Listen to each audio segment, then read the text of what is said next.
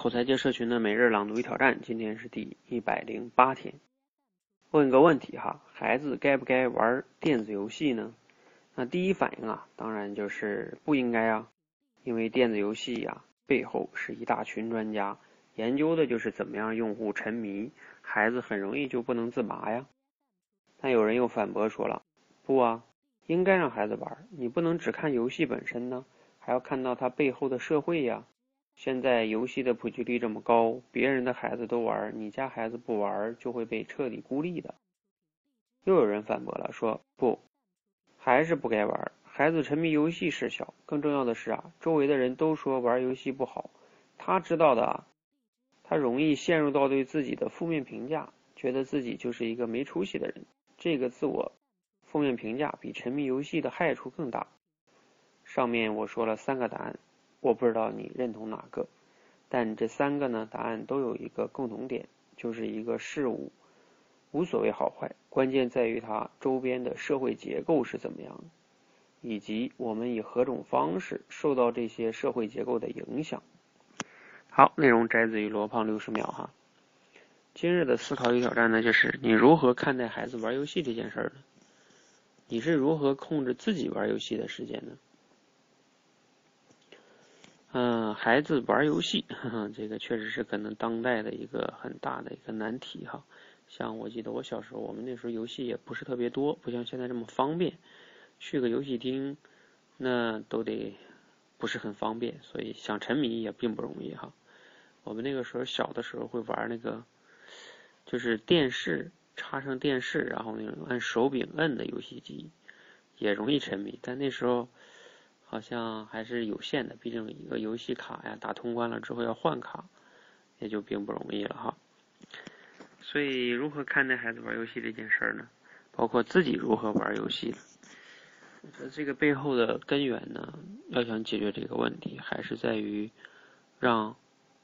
孩子自己或者说自己来决定，因为玩游戏，它也是他的一项选择的一项。就活动吧，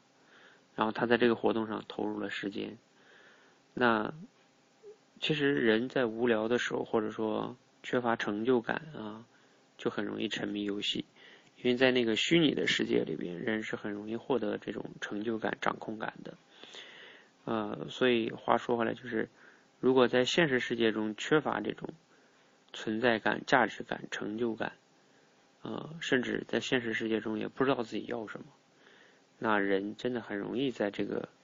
游戏的世界里边去沉迷了。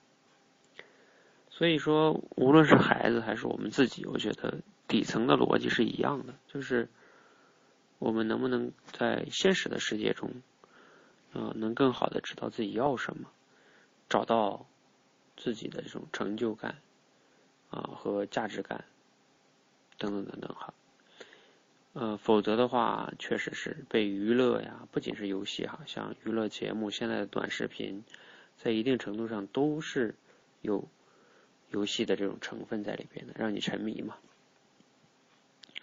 那说到这里呢，我相信大部分朋友啊，应该也能认同说，嗯，确实是，如果能在现实世界中找到成就感，可能就不容易沉迷。那问题就是，就是可能我们去真正在现实世界中去做一些事情的时候。不容易能找到目标或者说成就感，那这个时候呢，就是容易有挫败感或者迷茫。嗯，那这里边呢，其实又涉及到一个另外一个逻辑，就是能不能学会接纳自己，就是不要总是用一个成功的标准去看待自己啊，那否则的话呢，你失败了，你就挫败了嘛，你就不想再尝试了。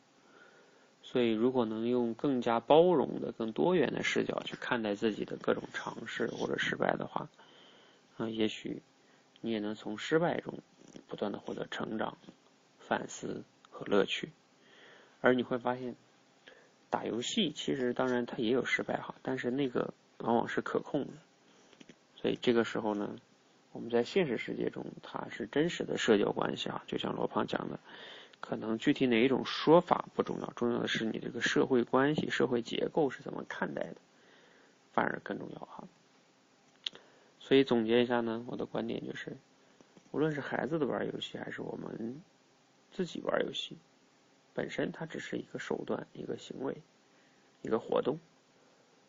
啊，我们关键的还是要在于自己在现实的世界中去找到自己要什么，然后慢慢的建立这种成就感、掌控感。啊，哪怕是做的不顺的时候，能不能更好的去接纳自己？啊，换一个成长性的思维去看待自己的尝试或者失败，这个呀才是我们能更好的去避免沉迷游戏的根本。逻辑底层逻辑所在吧。好，希望今天分享对你有启发，让我们一起持续的朗读与挑战，持续的输入思考输出，口才会变得更好。谢谢。